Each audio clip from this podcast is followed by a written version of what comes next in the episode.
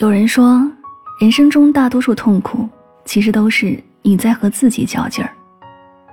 也许是陷入一段感情的失败中走不出来，在忧思中反复崩溃；亦或是因为没能达成预期的目标郁郁寡欢，在自责里惶惶不可终日。可是生活原本就是这样，不如意之事十有八九，谁也不知下一刻命运为你准备的是糖果。还是柠檬。若是连自己都不肯放过自己，只会不断的消耗手中仅存的幸福。如果日子过得太难，不如试着放过自己。正如马德在《当我放过自己的时候》里面写道：“一个人活得幸福不幸福，一要看是不是能睡着，二要看是不是想醒来。